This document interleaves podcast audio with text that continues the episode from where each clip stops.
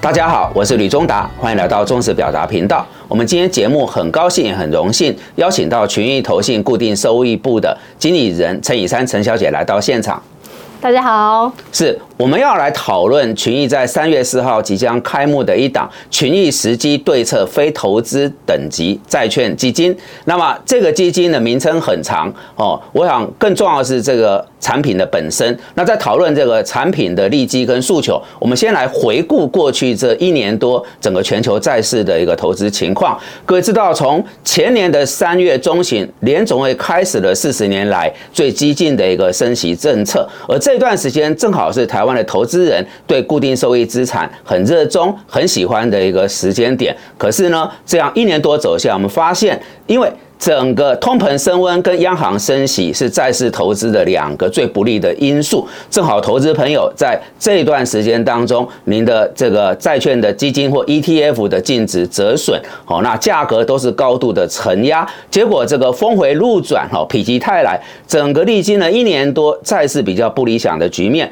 到了去年的最后两个月，随着联总会释出升息循环可能结束，今年会呃暗示啊降息三码。那债市开始有大幅的反弹，我看到去年十一月是一九八五年来，哦债市单月最大的一个弹幅。那这样的一个描述，各位就可以理解，过去这一年多债市从一个价格比较大的下挫到一个强烈的反弹，可能大家在买这个债券都很意外碰到这样跌宕起伏的一个情况。那我回顾完，我接着就要请问这个以山经理人，就是过去这段时间这样的一个变化，那展望未来，随着联准会已经释出讯息，要进入到升息循环的尾巴，要展开降息。现在的降息时间点，呃，有大家不同的一个落差。有谈，因为呃三月份啊，联总已经谈它不可能降息，那最快是五月，也有说六月、九月或十二月。所以显然利率政策是影响债券投资很重要的一个议题。那想请教基金经理人，您在负责操作，你们是怎么呃展望的哈？然后这个商品在设计上跟这个展望中间要怎么做连接？帮我们投资朋友做一个说明。好，谢谢。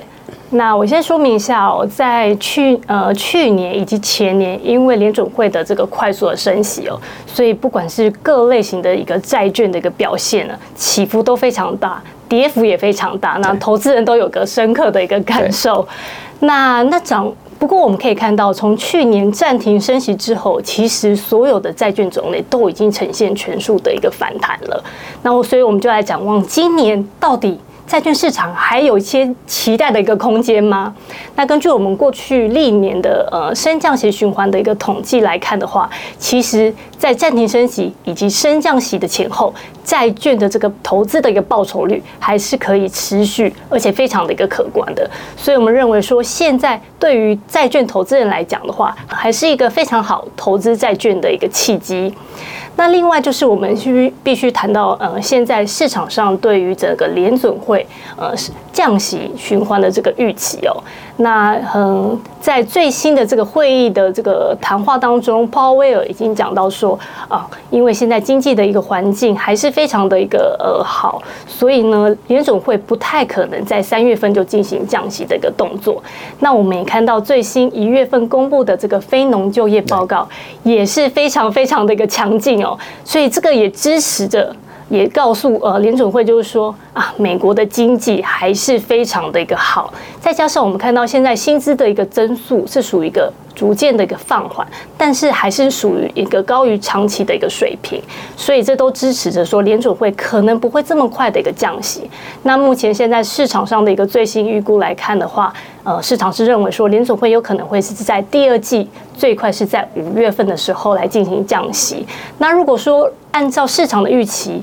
呃，是正确的来看的话，可能会是在每一次的会议后都是降息一码的一个情况。所以全年今年来看的话，有机会是降息超过四到五码的一个机会。那所以我觉得，呃，大家都知道说联准会基本上就是债券市场呃最大的一个庄家啦。所以说，只要是进入了降息的循环，整体的一个利率走势是下滑的一个情况之下的话，对于债券资产的一个表现都是非常有利的。也是最大的一个利多。那我们现在就来谈谈说，那既然呃整个政策的这个方向已经是比较明确，那接下来就是看说各类资产的一个表现到底有什么差异。那我觉得可能必须要先谈谈，就是在各个总金的一个情况之下，我们观察到在历次的降息循环当中，其实各类的一个资产表现是呃债券资产表现是不一定是会完全一致的，嗯，可能会有些涨多，有些涨得比较少。那我觉得这个可能最多是取决于说当时的一个总金环境。那我们自己呃投资团队的预判是认为说，在今年全球，特别是在美国的这个总经景气的部分的话，是呈现一个呃缓步下滑，但是不会出现衰退，也就是我们现在常常谈论到软着陆的一个情况。那再加上说，通膨是持续的放缓，甚至有机会是接近到联准会的一个目标区间，所以说可以呃使得这个联准会呃提前做所谓预防性的这个降息的这个动作。那呃另外一方面，我们可以看到说，因为整体的一个金融环境是属于一个软着陆的一个状态，所以对于包括家庭还有企业来看的话，这样的一个环境都还是有利于他们的一个消费。还有有利于呃经济的一个持续的一个增长，所以说我们觉得在今年投资来讲，不管是非投资级债券或是投资等级债券等等的话，其实都是会有一些表现的一个机会跟空间。那所以说，呃，当投资人还在担心说，哦，我们应该投资哪一类型的债券的时候，我觉得我们就可以透过所谓复合型的一个债券基金来帮投资人做筛选，来帮投资人做配置，来达到最好的一个投资效果。是，谢谢以山哈。我想在刚刚他谈的里面有对总金整个权益投信团队的判断，美国的利率政策、货币政策怎么影响到债市的投资？所以这里有个观念，就是说，其实呃，在这个债券里面也是会有资产配置的哈。那我在辅销材料里面看到很有趣的一段诉求，叫做“满足投资人愿望的顶级天菜”。这句话我很好奇，到底它是怎么被呃界定出来的？那针对于现在。市场上有这么多固定收益、债券型的基金或 ETF，权益投信这档新基金，它又有什么样的优势、特色跟利基？我想请以上跟我们投资朋友稍微说明一下。好，谢谢。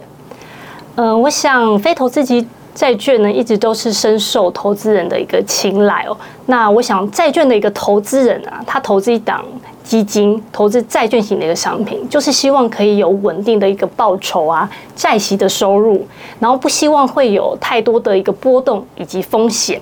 不过呢，单一型的一个债券型的一个商品很难达成所有的这个投资的这个呃愿望清单哦。那我们可以看到说，非投资等级债券平均的报酬率过去来讲都是最好的，然后也是年度报酬率的一个常胜军。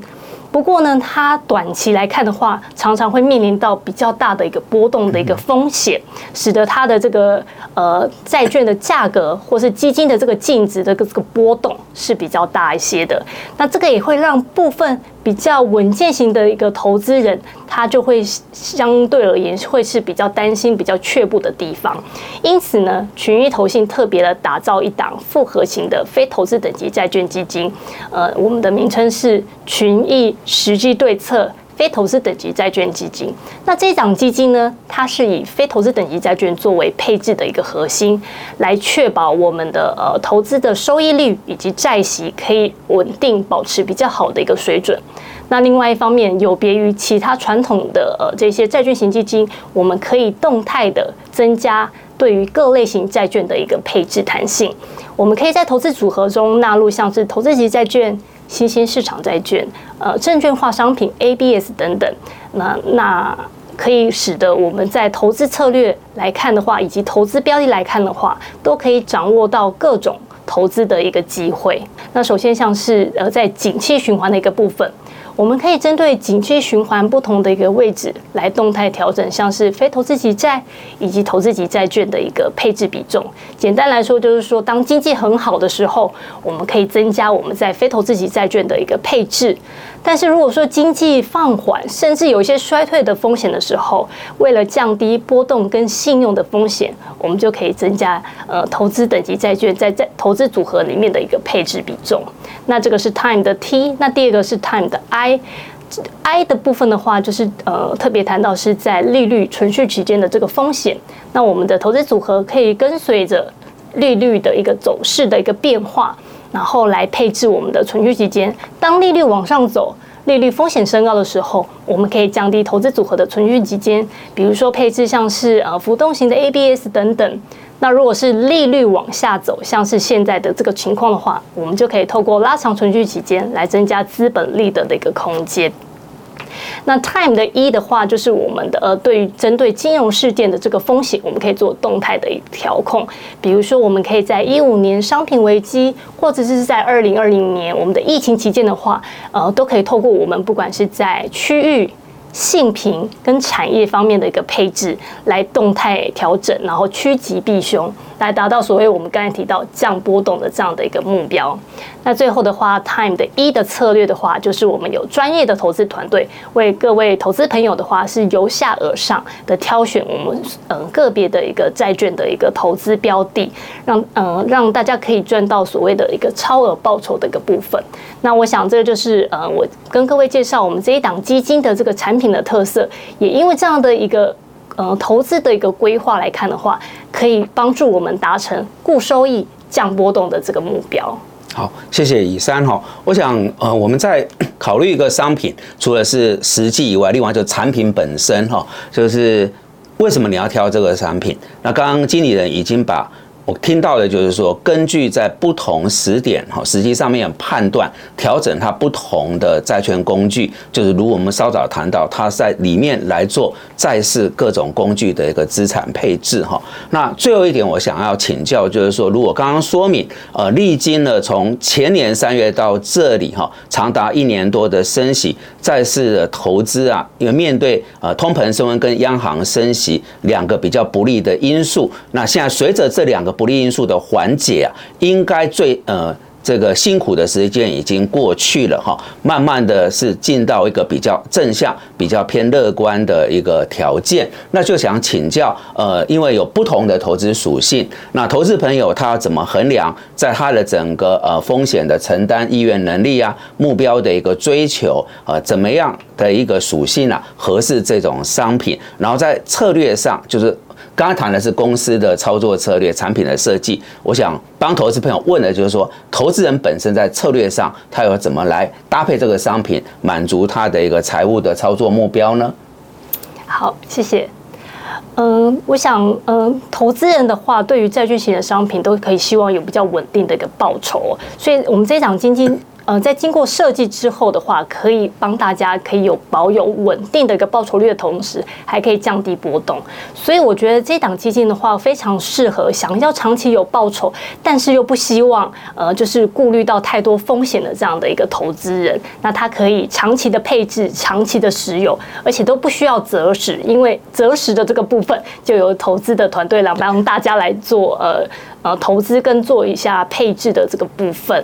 那第二点就是说，呃，其实现在市面上其实有非常多的一个债券型的商品啊，包括像是 ETF 的部分，都是非呃现在投资人非常呃热门的这个讨论的这个话题。那针对在非投资等级债券的基金，我想大家最担心的就是违约风险的这个部分哦。那其实，在违约的部分的话，如果你是投资于被动型的这个 ETF 商品的话，其实它这个部分是没有办法避免，它因为它是一篮子，然后被动的一个投资，所以说它。在这个部分的话，呃，基本上都是根据债券指数以及市场上的一个波动，呃，就是来进行投资。但是如果我们回归到非投资等级债券这样的一个基金的一个商品的时候，我们就可以透过呃海外以及国内的这边的一个投资团队来整合相关的这个研究资源，然后还有这些交易机会，让投资人可以避免遇到像是什么违约啊这样的一个情势，然后可以保住我们的这个资本。那以达到长期更好的这个报酬率的一个情况，